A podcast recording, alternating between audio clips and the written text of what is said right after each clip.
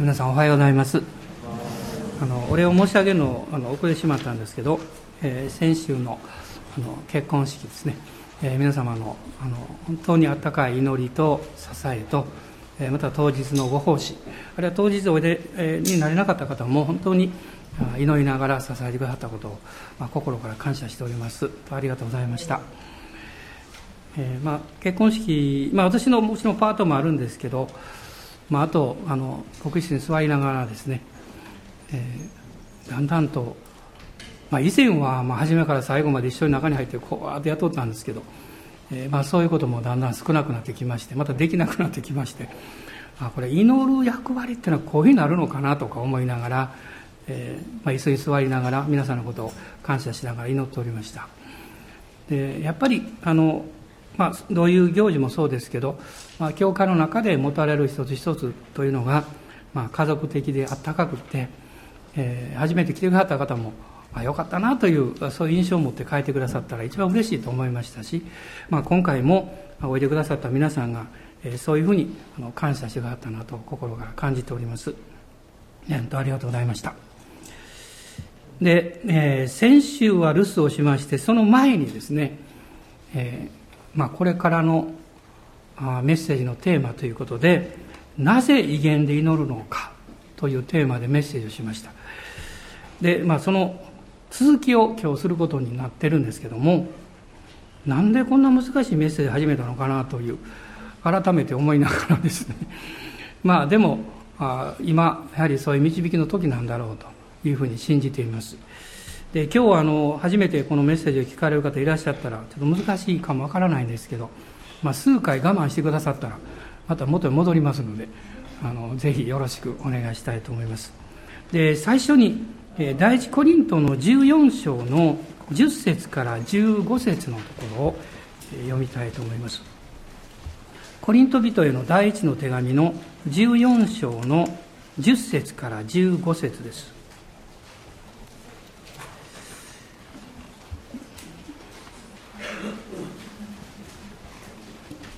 ご一緒にどうぞお読みください。世界にはおそらく非常に多くの種類の言葉があるでしょうが意味のない言葉など一つもありません。それでもし私がその言葉の意味を知らないなら私はそれを話す人にとって異国人でありそれを話す人も私にとって異国人です。あなた方の場合も同様です。あなた方は御霊の賜物を熱心に求めているのですから教会の徳を高めるためにそれが豊かに与えられるよう熱心に求めなさい。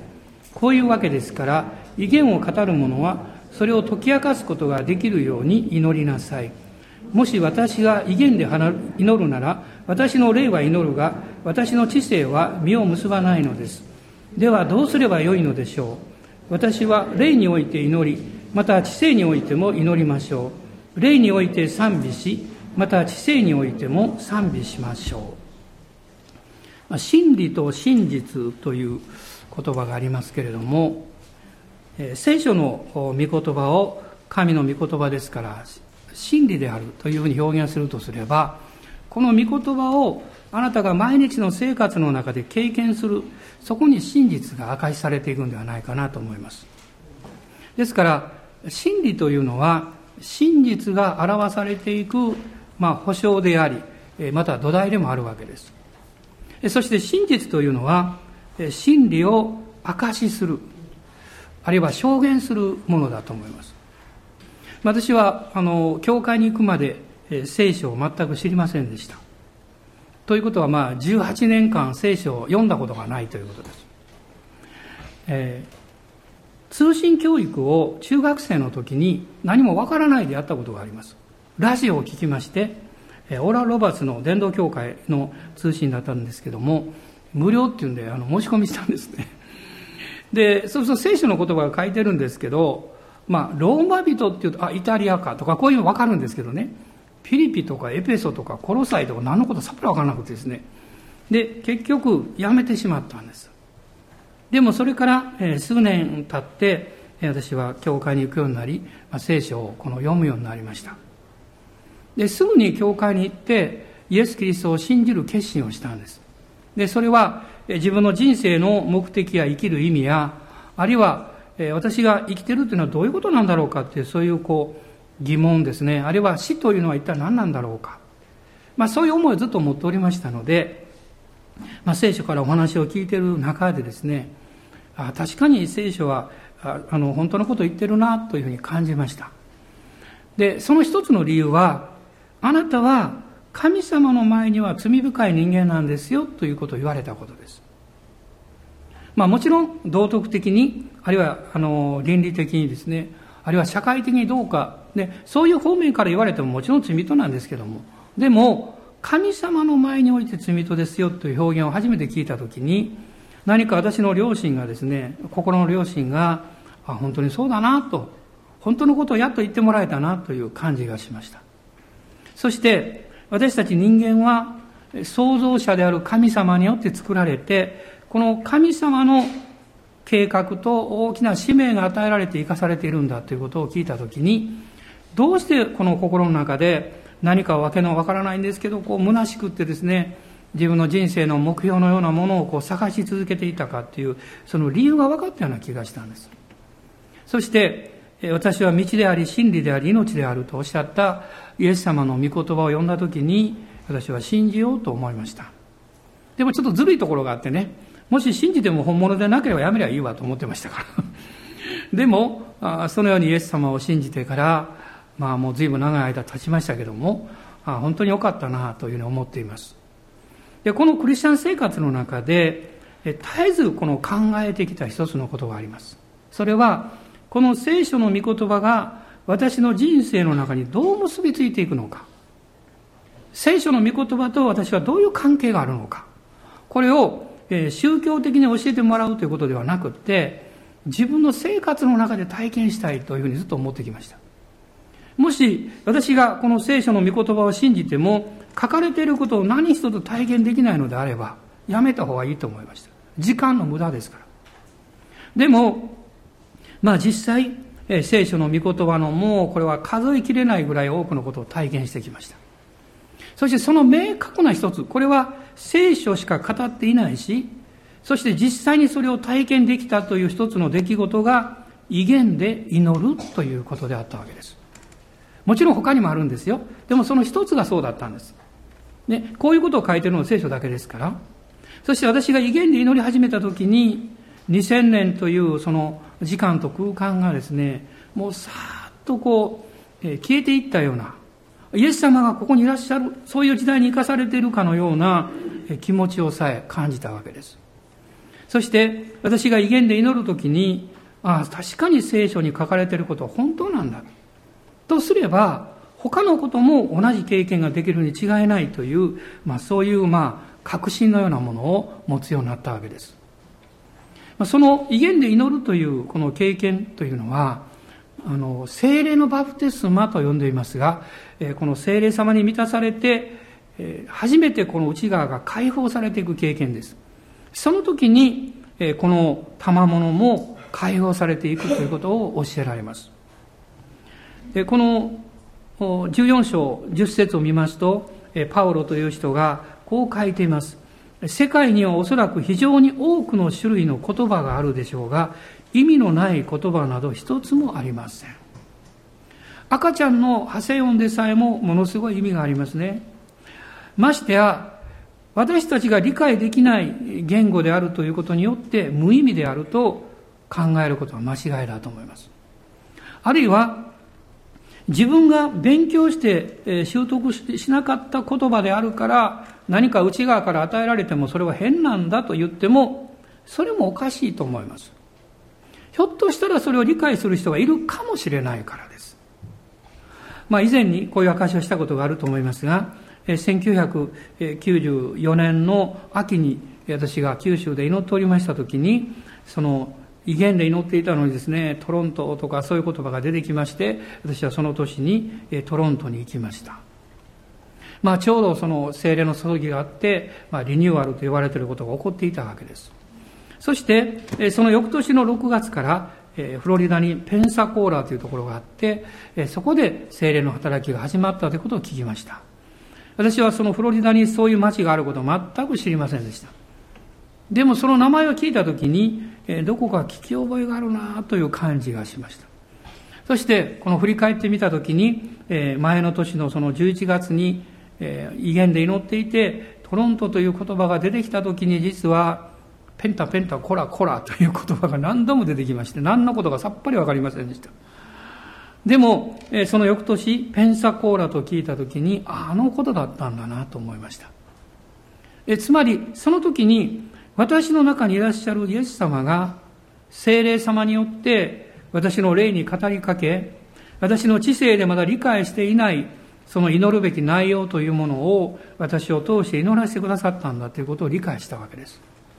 皆さん、こういう経験をしますと、私たちの人生はこの地上の短い人生だけではなくって、永遠という神の前における生き方があるということに気がつかされるわけです。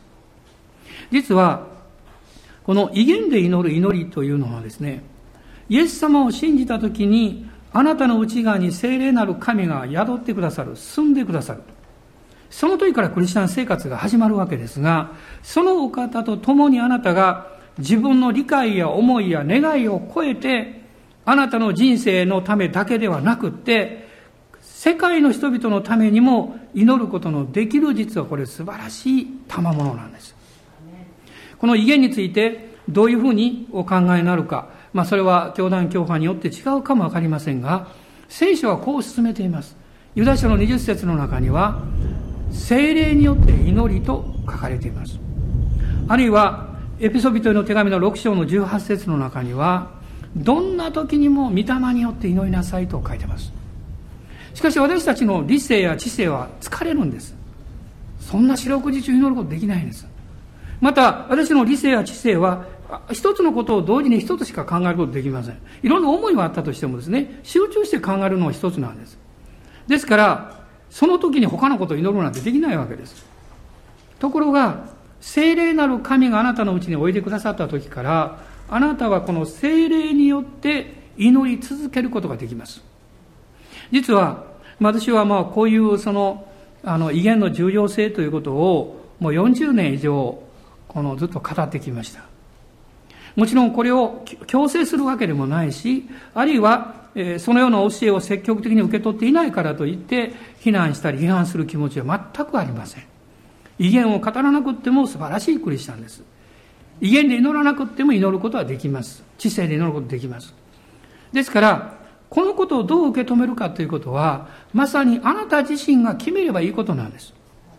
しかし言えることは、この威厳の祈りによって、私たちの生活の中にどれだけ多くの影響力を及ぼすことができるかということです。まあそれは、まあ私自身ももうですね、1968年から経験しております。長い長い人生ですよ、その期間ですよ。もし威厳の祈りがなければ、私が神様から経験してきた恵みのですね、少なくとも半分ぐらいはなかったかもわかりません。そう言っても間違いないぐらいです。ではどうしてこの威厳で祈るということが私たちのクリスチャン生活あるいは人生の中にそんなに影響を与えていくんでしょうかまあ、前回一つのことだけを話して時間がなくなってしまいました。この一つのことは最も重要なことなんですね。それは私たちの人間というのは肉体があり、魂があり、霊を持っています。それぞれの役割があり、そして肉体と魂と霊が一つになって、その人の、その人自身をこう、まあ、形成しているわけです。私の肉体は、この生活の領域です。世界と関わる領域です。私の魂は、自分の自己の中心地です。そしてそこに理性があり、意志があり、感情があります。いろんな思いの領域があります。私たちはこの世界、いわゆる生活領域とこの魂の領域が関わって生きているわけです。にもかかわらずですね、自分の意志や自分の知性や自分の感情で、コントロールできない声を全ての人が聞いています。どんなに嬉しい時でも突然なんて虚しいんだろうと感じます。一生懸命いろんなことをやってやり遂げた瞬間にですね、私の人生の目的が何なんだろうかと考えます。一つの偉大なことをやり遂げて、やがてあなたが身を引かなきゃいけない時はやってきます。その時に人生って何だったんだろうかと思います。私はどこから来て何のために生き、どこへ行くんだろうか。死という壁の先には一体何があるんだろうか。そういう疑問の声というのは、すべての人間が持っています。ある意味で、人間だけが持つことができる問いかけであるわけです。その問いかけは、決して魂からは来ません。魂から来た問いかけであれば、あなたがそれに対して答えを出すことができるはずなんです。そうじゃないんですね。実はその問いかけは、あなたの魂の深いところにある霊という領域から来ています。そこに私たちの心の良心があり、直感力があり、霊的な能力があります。その、実は、霊の領域の、その人の姿がその人の人間の本質を表しています。魂はその人の人格を表しています。人格には品性があり、能力があります。でも、私たちの本質を表す霊の状態というのは、その人自身が永遠の神との関わり方がどうであるかということを示しています。ですから、魂の領域がどんなに幸せであっても、その霊の領域に神様を知らなければ、私たちは虚しさを感じるわけです。あるいは逆に、魂の領域にいろんな問題があり、困難があったとしても、その霊の領域において、誠の神様を知って素晴らしい交わりを持っているとすれば、私は問題があるけど平安だということができます。私は多くのものを持っていないけれども、幸せなんだということができます。それは、あなたの人間としての本質、霊的状態が健康にされているからです。実は、その霊の領域の中に、この聖霊なる神様が内住なさる、住んでくださるわけです。まあ、こういう問題について、えお話をしていく、もう鍵になる御言葉を今日ももう一箇所読みたいと思うんですが、えローマ人への手紙の8章です。8章の15節と16節です。いきなり難しい話始めましたけど、ついてきてくださってるでしょうか？まあ、大人の方で何とかいけそうねと言ってくださったら、あの、励まされると思います。えローマ人の手紙の8章の15節と16節です。えご一緒にどうぞ。あなた方は人を再び恐怖に陥れるような奴隷の霊を受けたのではなく、子としてくださる御霊を受けたのです。私たちは御霊によってアバ父と呼びます。私たちが神の子供であることは、御霊ご自身が私たちの霊と共に証ししてくださいます。イエス・キリストをあなたが救い主として信じると、あなたの心の中に奴隷の霊ではない。奴隷の霊というのは、恐れの霊のことです。世の宗教は、恐れによって人をコントロールしようとします。この世の風潮もそうです。でも、イエス・キリストを信じるときにあなたは恐れではなく、子としてくださる御霊を受けたのですと書いてます。子供の特徴は何なんでしょう？親との関係において安心感があるということです。ね、ですから、大統領の子供でも、大統領がお父さんであれば、ね、大統領の執務室に入ることができます。子供であるからです。子と親との関係というのは、これは特別な関係です。安心感が根底にあります。ですから、それを土台にした自由というものがあるわけです。あるいは、その親と子という関係の中でしか培われない愛情の領域があります。それによってお互いが分かち合い学んでいくわけです。実はあなたがイエス様を信じると、子としてくださる精霊様があなたのうちにおいでくださって、あなたはこの精霊、御霊と書かれているお方は同じことです。同じお方のことなんですね。この御霊によって、アバ父と呼びます。呼ぶというのは、交わりを持つという意味です。子供がお父あのお父さんにお父さんと言います。あるいはお母さんと言います。あるいはママ、パパと呼びます。この呼びかけの中に交わりがあります。これが全てのクリスチャン生活の基本です。霊的生活の出発点です。あなたがクリスチャンになられて、この歩んでいかれるときに、どこから力を受けて、どこから、まあ、霊的栄養を受けて、どこから、まあ、導きを受けていくんでしょう。それは実は外側ではありません。あなたの霊の領域において、精霊様があなたの霊に対して明かししてくださるところから始まっていきます。ですからこの16節の中に、私たちが神の子供であることは、御霊精霊ご自身が私たちの霊と共に明かししてくださいますと書かれています。まあ、こういうふうに言えるんですね。あなたのうちにいらっしゃる精霊様と、あなたの霊がどれだけ豊かな交わりを毎日持っているかによって、あなたの霊的生活の力が決まってきます。その領域が深くて広いと、外側にどんな問題が起こってきてもあなたは動じることはありません。その領域が弱くなってくると、外側の力によって逆に影響を受けてしまいます。実は、この創世記の2章の7節を見ますと、人間がどういうふうに作られたか書かれていますね。神は、え土の塵で人を形作った肉体ができたわけです。そしてその花から命の息をふっと吹き込まれた。すると、人は生きた魂になったと書かれています。つまり、神はですね、肉体を作り、命の霊を吹き込まれたんです。神が魂を作ったんじゃないんです、直接に。命の霊が吹き込まれた時に、命の霊と肉体が一つになって、魂というものが生まれたんです。ですから、魂は、両方に非常に深いつながりを持っています。魂は私の肉体と一緒につながっています。もう一方で、私の霊とつながっています。魂はいつも肉体と私の霊の中間にあります。ですからその魂に意思決定する意思を神が与えてくださって、あなたはどちらとも交わりを持てるんですよ。そしてあなたの生活でどちらの交わりを優先するかをあなたが決めるんですよということを教えています。しかし、神から離れて罪を犯した人間は、この霊の領域の神との交わりが断たれてしまいました。その結果、私たちの魂は、私たちの肉体とより強い交わりをずっと持ち続けてきたわけです。つまり、あなたの意志、あなたの感情やあなたの思いというものがどれだけあなたの感覚に支配されているかということです。外側から来る情報とか、外側からこうやってくるいろんなこう経験によって、魂が受けている影響がものすごく強いんです。もしその影響の通りに従っていくならば、あなたは毎日悩まなきゃいけません。毎日苦しまなきゃいけません。毎日失望しなきゃいけません。それは周りからの情報や経験というものは、私たちの魂を圧倒するぐらい悩みとか不安とか恐れとか痛みとかそういうものを持ってくるからです。第二コリントの4章というところを開いてください。コリント人への手紙の4章です。4章の13節コリント人への第二の手紙4章の13節です。ご一緒にどうぞ。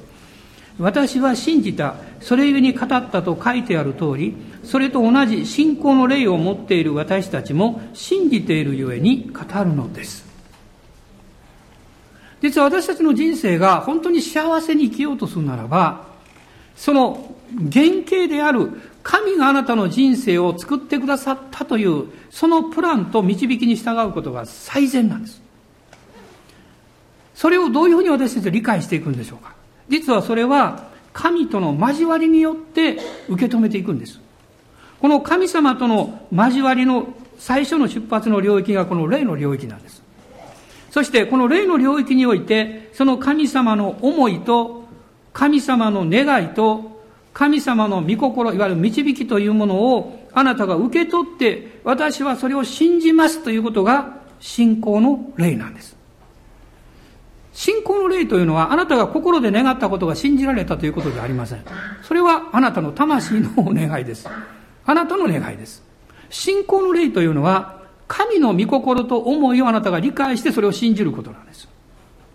ロマ書の8章の初めにこう書いてます。肉の思いは死であり、御霊の思いは命と平安ですと書いてます。これどういうことかというと、精霊様も思いなんです。思いを持っておられるということです。私たちの自我も思いを持ってるんです。私の問題は、私の思いは自分の肉の思いなんだろうか、それとも御霊、聖霊様の思いなんだろうかということをどう区別していくかということです。これが混乱してくるときに私たちはもうもう分からなくなってくるわけですよ。しかし確実なことは、あなたがイエス・キリストを信じてから、あなたの霊の中に、精霊によって、この御霊の思い、神の思いというものを持つようになったということです。この事実は変わらないです。そして、その思いが、ローマ書8章の16節にありました、私たちの霊と一つになって、私たちの思いとして、両親の声を通して、あなたの魂に毎日語りかけてくるんです。その語りかけてくる声が、信じなさいということです。神様を信頼しなさい。その上からはですね、外側からの声が聞こえてくるんです。今日も大変だ、どうしようってね、お金なくなっちゃったとか、仕事危ないとかね、あるいは、あ急に病気になったとか、今家族に大変な状態になったとか。皆さんどうですか？一週間振り返ってみて、ああ、どうしようかと思うような、まあ、連絡、ニュースを一度も聞かなかったですか？一週間の間に私たちは何度も聞きますね、そういうこと。それぐらい私の人生というのは、いろんなこう変化に富んでるわけです。しかも、苦しいことや不安や恐れを感じさせるようなニュースが飛び交ってるわけです。聞かないということは幸いなことが多いと思います。分かった瞬間にですね、ああ、大変だと思ってしまうんですよ。でもそれは、外側からの霊的な働きかけなんです。その働きかけに対して、あなたの霊、内側からより力強い働きかけをすることができれば、あなたの人生は毎日勝利になります。アーメンですね。詩篇の56編の3節読んでください。こう書いてます。恐れのある日に私はあなたに信頼しますと書いてます。詩篇の56編の3節です。恐れのある日ですよ。外側からもういろんな問題がこうやってくる。もう不安を与えるものがやってくる。その日に私の霊の中からの声に私は従います。私の霊の声は、私は主よあなたに信頼します。アーメンでしょうか。どうぞ大人の方もおっしゃってください。私は主に信頼してるんですよとおっしゃってください。告白するってことはすごく重要なことなんですよ。え、大人の方知らなくても構いませんからおっしゃってください。実は、威厳の祈りの重要性というのはですね、この霊の領域の、えー、内容というもの、その声というものを私たちの魂を通過して告白していく助けになるんです。内側のこの霊の領域がより解放されることによって、より豊かになることによって解放されてきますが、その結果、あなたの魂の領域により大きな影響力を与えることができるんです。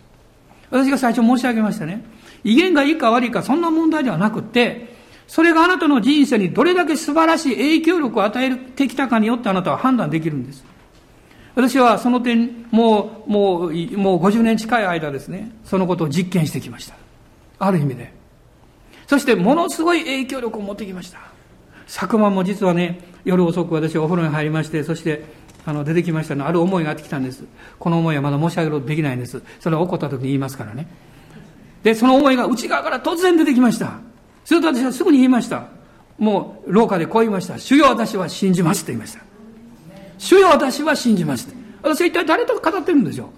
私の霊と語ってるんです。別に誰も人がいるわけではありません。こういう経験を私たちは何度もするんじゃないですか？職場や学校や教会でも。その声は、あなたの霊の領域から精霊があなたの霊を通して、霊と共に一つになって、あなたの良心を通して語りかけてくるんです。多くの場合は御言葉です。あるいは御言葉に沿った思いです。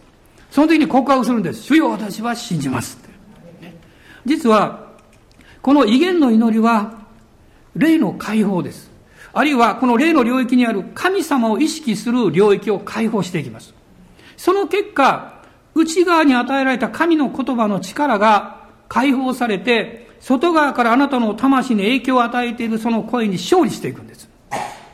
これが威厳の祈りの第一の目的です。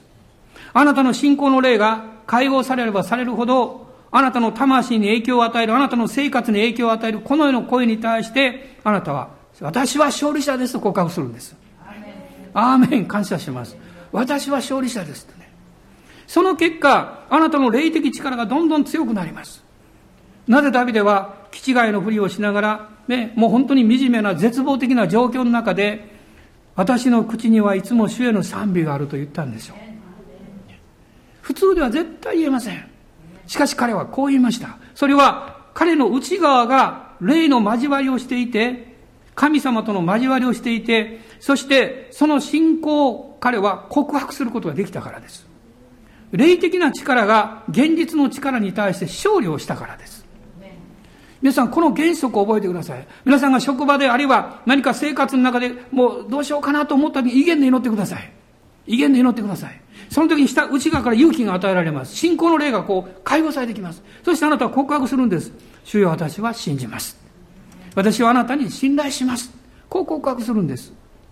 そして、その結果ですね、私たちは二つ目のことなんですが、今日はこのことを話そうと思ったら時間はもう随分なくなってきました。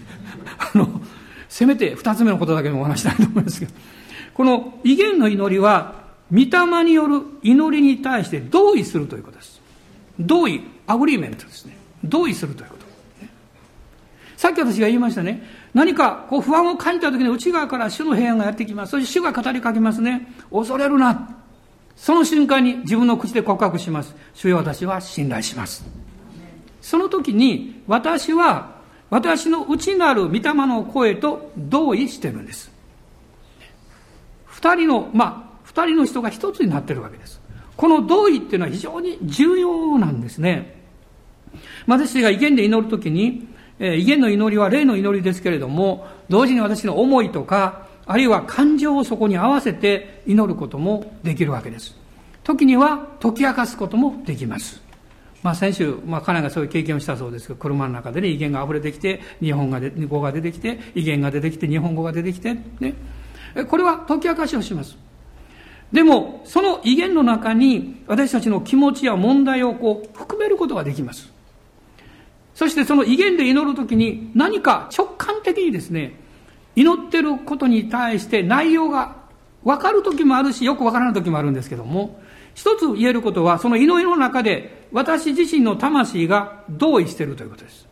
アーメンと言ってるということです。それは、祈ってる内容を私が正確に理解できなかったとしても、精霊様が取り出してくださっていることに対して、私が同意するときに、実は、私の思いや理解をはるかに超えた神様からの計画と導きを私が受け取ることになります。例えば、あの、まあ、会社にいらっしゃる方はわかると思いますが、突然ですね、事例が出ましてですね、えー、まあ、場合にはあなたはもう早速来週からね、あの、アジアに行ってくださいと言われることもあるかもわかりませんよ。緊急の場合はね。ね、その時、もうあまりよくわからないでしょう。でも、そう言われたんだと、はい、わかりました。ね、受け取ります。同意するということは契約を結ぶことです。そして同意するときにあなたは信じなきゃいけないんです。この難しく、あるいはまだわからない内容であっても、必ずやり遂げることができるんだと信じることです。ね、このような仕事においてはそれは難しいこともあるでしょう。しかし、神様があなたの人生を導かれるという領域においては、安心して信じていいんです。安心して。主があなたの内側から何かを語られるときに、はい、主を信じます。そして、告白します。アーメンと言うんです。コリント人への第二の手紙の一章の二十節を開いてください。第二コリントの一章の二十節です。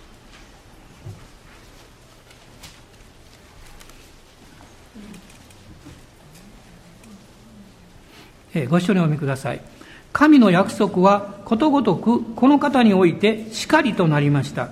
それで私たちはこの方によってアーメンと言い神に栄光を期するのです。ここにアーメンといいと書いてます。つまり告白するということです。アーメンと考えるだけじゃなくて告白することです。あの、以前ですね、あの、私はあまり経済的なことに不安を持つ、持たないタイプなんですよ。で、あの、ある教会のことですね、ある日、えー、もうこれずずいぶん前のことなんですけど、ああ、今どうしても、えー、教会の会計にこれぐらいのお金いるなと思いました。かなり大きな金額でした。で、お風呂に入っておりましてですね、そういうことを考えると急に不安が来たんですね。あまり心配しないタイプなんですけど、不安が来たんですよ。で、どうしようかなと思いました。で、やるべきことはただ一つです。威厳で祈ることしかないです。考えて祈ると、皆さん不安を持ってる時に考えて祈ると余計不安になりますよ。言ってること分かります？あの、不安な気持ちで祈ると余計不安になるんです。ですから、不安があるときは、疑いがあるときは、まず信仰が来て祈らなきゃいけません。その信仰を受け取るために一番いい方法は威厳で祈ることです。威厳に祈ると平安がやってくるんです。そして、私はお風呂から上がりながらこう言いました。もう平安がやってきましたし、を信じます。奇跡は必ず起こります。この場合早かったですね、起こるのが。翌朝もその結果が来ました。翌朝です。昨日のことはいつかわかりませんがね。ある問題ですけど。でも私は期待してます。それは、内なる、内なる精霊様の導きが与えられて祈った時は、それが翌日であろうが何週間後であろうが何ヶ月後であろうが必ず答えられます。それは神様の導きと私が同意したからです。アーメンと言ったからです。皆さん、興味深い御言葉を一つご紹介します。詩篇の106編の48節です。詩篇の106編の48節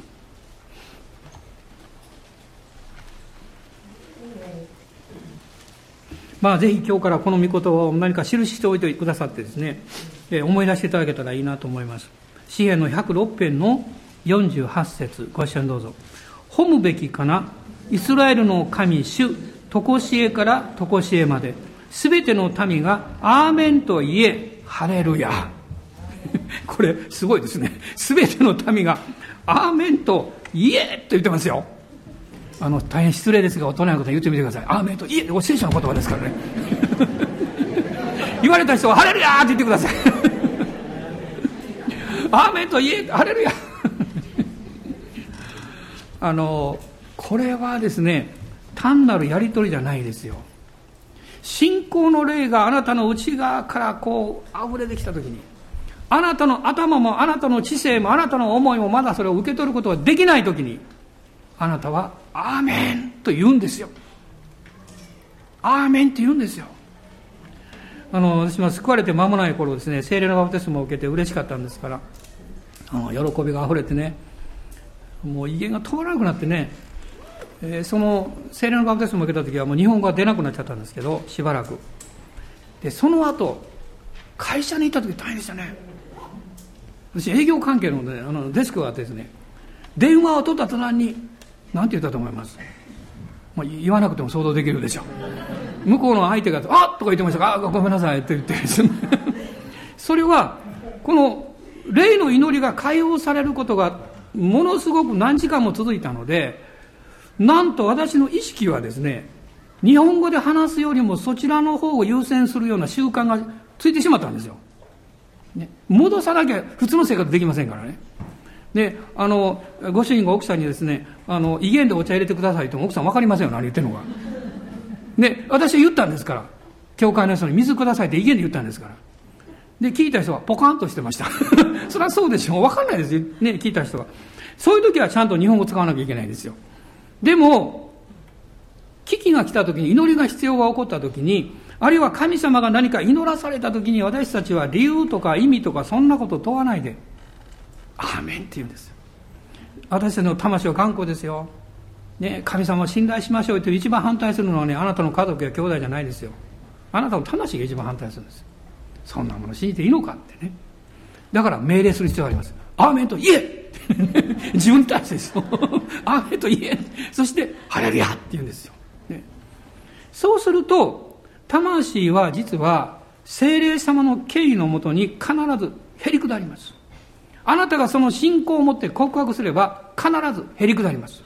その時から霊的なものが溢れてきます。つまり、霊におけるこの勝利が与えられると、神様があなたの人生ですね、えー、その神様の御心の中でどういうふうに祈っていくかということを導いてくださるわけです。その一つの例が、この使徒行伝の16章の、えー、25節の中にあるわけです。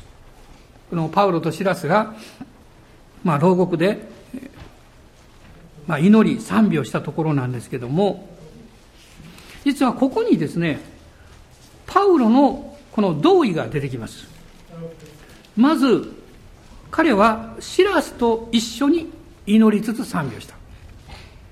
パウロはシラスともうお一人。彼と共におられる精霊様と同意しました。もちろんイエス様も一緒です。だから私たちはですね、まず誰がいなくっても、あなた自身の魂があなたの精霊様と同意することができます。そしてこの同意をもう一人誰か加えるならば、もっとパワフルなものになります。これが心を合わせて祈る祈りなんです。だから、ある意味においてですね、二人の人が心を合わせて祈ってる時、実は三人が祈ってることになります。まあ、厳密に言えば4人。あ、もっと厳密に言えば5人でしょう。その人たちと、精霊様とイエス様と父なる神様です。で、時々悪魔が仲間に入れてよってやってきます。ノーと言います。お前が来ると問題が起こる。ね、お前は入らない方がいいってね。えー、もう彼は、あの、同意を崩す方ですからね。でも、私たちはその同意を持って祈るときに、神様からの御心と導きを汲み取りながら祈ることができます。皆さん、賛美はですね、同意の証なんですよ。賛美というのは。霊の賛美というのはまさに神様の導きをあなたの霊が信仰を持って受け取ったということのこれは証なんですよ。だから賛美するんです。あの、嬉しいことがあると大概の人は何かメロディーを作りますよ。なんか、うんとか、なんか言いながらですね、一生懸命やってますよ。なんか嬉しいことがあるから。それは、もうそのことが起こったということを信じて同意したからです。今日いかがでしょう、皆さん。あなたがイエス様を信じていらっしゃるならば、あなたの生活にどんなことがあったとしても、あなたは、あなたのうちにいらっしゃる精霊様と同意して勝利を取ってください。三つ目のポイントがあるんですが、また伸ばします。伸ばします。楽しみにしてください。でも、せっかくですから最後一つ証しとして終わりたいと思います。あの、もう随分前ですけど、まあ、こんなことはめったにないんですがね、まあ、私の証はもう何度もしてますから、もう覚えてる方もいると思いますが、この時は、1週間に3回ほど、ひょっとしたら死んでいたかもわからないという経験をしました。1週間の間に3回起こりました、それが。で、一つはですね、まあ、私はあの静岡の方に車で行きまして、一人、その時一人で行ったんですワゴン車でね。で、途中で、えっと、え、あれは何て言うんですかエエンジンの電気系統が故障してしまいました。知りませんでした。あるベルトを切れたんです。その結果ですね、ブレーキが、その、電気系統の故障ですから、いわゆる足で踏まないと効かなくなったんですよ。で、わからなかった。で、あの、まあ、裾野の方ですけれども、その、出ようと思ってですね、出ましたね、こう。ブレーキ踏んだんですよ。効かないんですよ。もうあの時驚きました。こう、こう、回ってきますからね。もう思いっきりですね、踏んだんですよ。何度も何度も。そして、もう、一回で無理つか、ばばばーっと踏んでですね、そして、ちょうどお金を払うところの中に入った時に止まりました。ね。もう本当に危なかったんですね。で、その後、あの、車さん呼びまして、で、もう車預けてですね、で、まあ、あなたよく助かりましたので、もう壁にぶつかって大事故になってたかもわからないと言われました。で、別の車で私はある教会に行きまして、今度はクリスチャンたちと合流して、そして、えっと、軽井沢に行きました。3月の終わりです。私があるメッセージをすることになってまして、一晩だけですね。で、メッセージをしてですね、その翌日、雪が降ってきました。で、それで、えー、まあ5人おりましたが、えー、帰ろうということになりまして。で、もう、あの、道路を出ますとですね、もう真っ白なんですね。この浅間山のところをこう、なんかトンネルがあったように思うんですけど、トンネルをこう越えてこう下り坂になってまして、右にカーブで曲がってまして、なんか危なそうやなと思ってました。私はある兄弟が運転してがって、その後ろに座ってました。もう真っ白です、雪でね。ブレーキ踏むなよって、もちろんもちろんって分かってるわけですよ。で、ずっと言ってね、あっって言ったんです。みんな一斉に声を上げました。その瞬間に車が動き出しました。止まりません。ぐ転がったんじゃないんですけど、こう回転してですね、360度2回回りました。うわーってこう回りました。でもね、感謝ですね。乗ってるのがみんなクリスチャンでしたからね。面白かったです。イエス様、晴れるやとかその声が、うわーってこう響いてですね。まさに目の前真っ白です。雪ですからね。止まった、ピタッと。一人の兄弟が実は高熱を出してたんですね。で、車から降りまして、私たちはこの車をとにかく横に寄せないと危ないので、あの押したんですね。まあ、雪ですから。そうしたらね、車を横に押した後で、上の方からドドドドドドって大きなトラックが降りてきましたもう数分遅かったらねぶつかって大事故になったのですでまあなんとか帰りまして翌日ものすごい大雨と霧の中私は帰ってきましたそしてその翌日から当時まだ西宮だったんですが高校生のキャンプがありましたで私は夜ですね2回メッセージすることになってましてまあ泊まるともうもう大変なので 往復しておったんですねで、えー、2日目のえー、集会前だと思います。夕方、小雨が降っておりまして、私は阪神高速で西宮に向かって行ったんです。で、ちょうど、梅田の方を通り越して、あの、阪神高、えっ、ー、と、神戸線の方に入りまして。で、私は、まあ、こう、メッセージのことも考えてましたから、そんなスピード出してなかったんですね。まあ、70キロぐらいで走ってました。小雨がずっと降ってました。するとですね、その右側を、追い越し車線の方を、あの、赤棒の車ですね、トラック、小さな軽トラック、猛スピードでブワーッと走ってきました。その後ろをですね、ものすごい大きなトラック、あの、荷台とその運転席がこう分かれてるのがありますね。あれがですね、追っかけてるんです。何があったか知りませんけども、競争してるんです。ブワーってきました。危ないなと思ってですね、で、私はこう賛美しながら、こう祈りながら、こうずっと行きました。まあ、世の習慣のこと考えたんですね。パッと見るとですね、なんか変なものが向こうの方に見えるんです。自分が走ってる左側の車線の向こうの方に、トラックらしきものがこっちを向いてる。えっと思いました。何のことかよくわかりませんでした。実はその通りだったんです。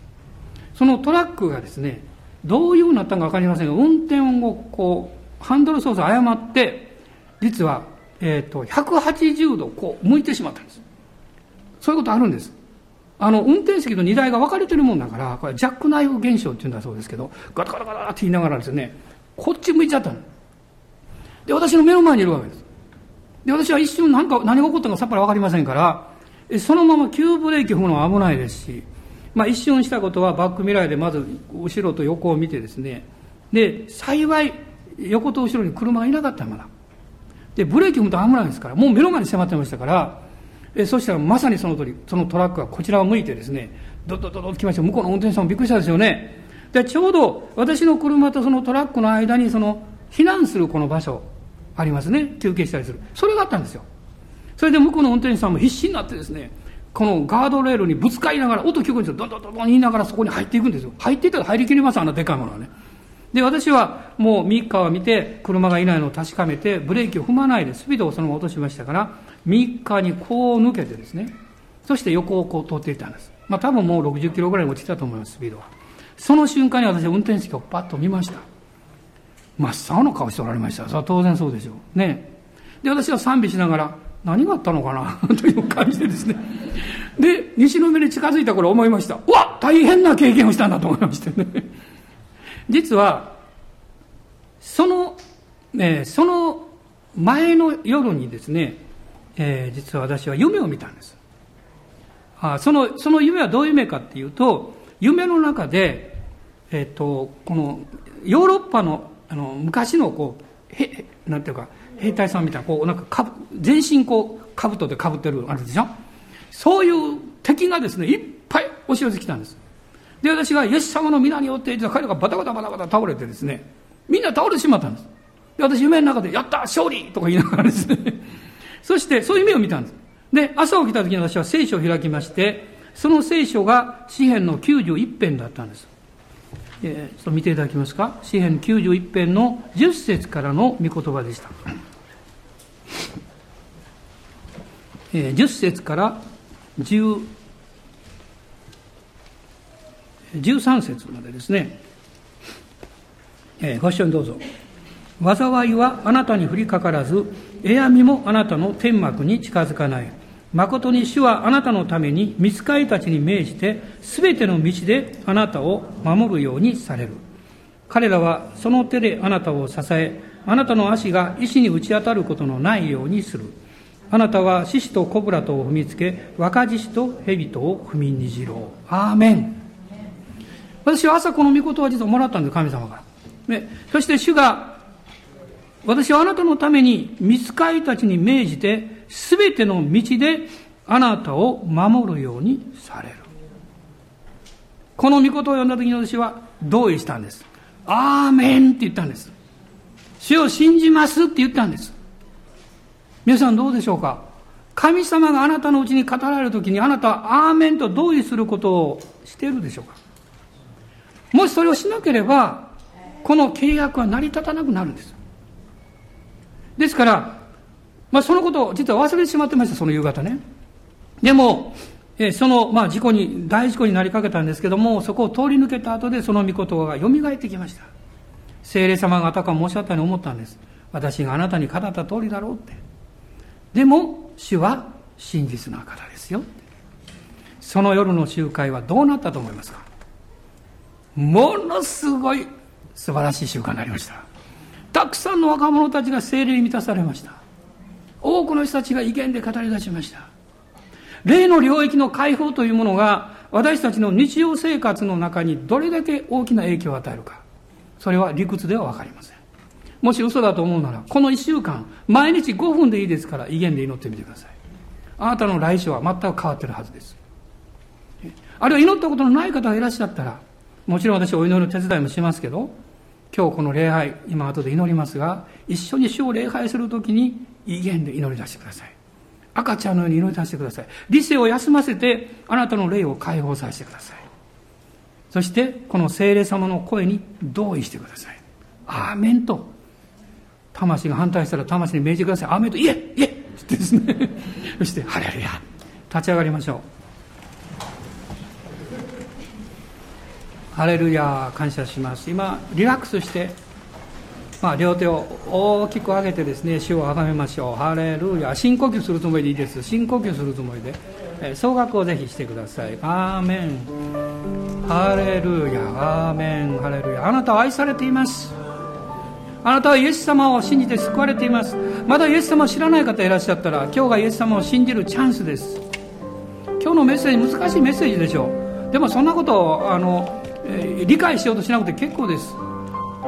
聖霊様が必ず教えてくださいますですからただあなたはイエス様を見上げてくださいそしてこのことをなさってください。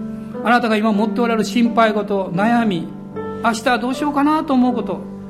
ひょっとしたら明日辛いことがあるということを知ってるかもしれませんね。でも心配しなくて大丈夫です。あなたの心も思いもイエス・キリストにお任せしましょう。あなたの荷を主に委ねよう。そうすれば主があなたを支えられる。あなたの思い煩いを神に委ねよう。神の前にへり下れ。あなたの祈りと願いを神に申し上げよう。キリストイエスにある平安があなたを守ってくれる。あなたの内側から聖霊様が語りかけていらっしゃるはずです。その時に言いましょう「アーメン。私は信じます」「アーメン。私は信じます」一緒に言いましょう「アーメン。私は信じます」「アーメン。私は信じます。ハレルヤイエス様感謝します。アーメン感謝します。ハレルヤハレルヤ。もうしばらく一緒に主をあがめましょう。アーメンハレルヤ。オーラバラララサンバラララスグローニアハレルヤハレルヤ。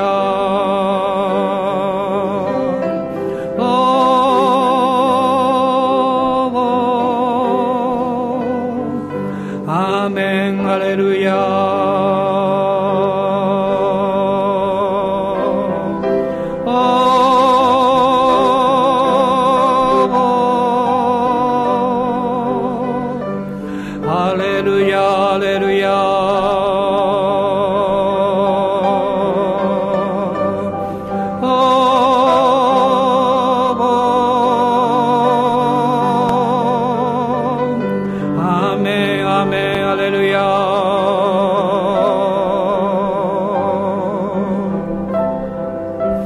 今日、あなたの家庭の将来のことで不安を持っている方がいらっしゃいます。夫人の方だと思います。でも主があなたのおっしゃいます。私の愛する娘を心配するな私はあなたとあなたの子供たちを守るとおっしゃいます。信じましょう。アーメンと言いましょう。アーメン。アレルヤアレルヤ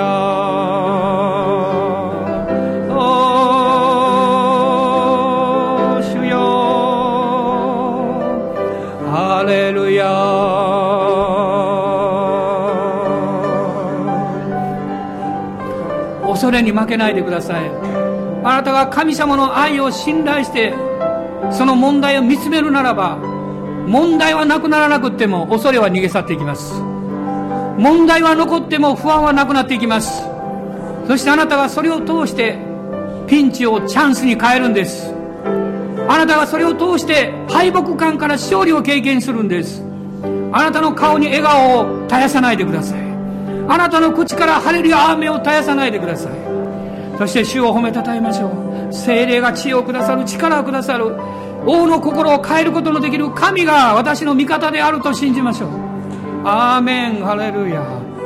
オラララサンバラララシリビリビハンダララスローリア。インディリビリビハンバララスコローリア。ハレルヤ。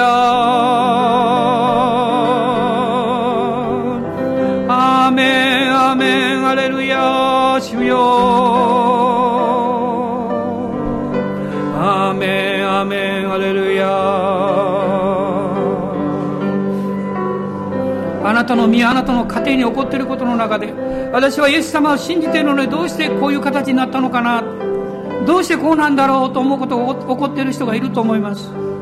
どうぞ心配しないでください。私の家庭にもたくさん起こっています。でもそのことをあなたを責める材料にさせないでください。敵の罠に陥らないように。神が許されることをあなたが信じて受け取ったらいいんです。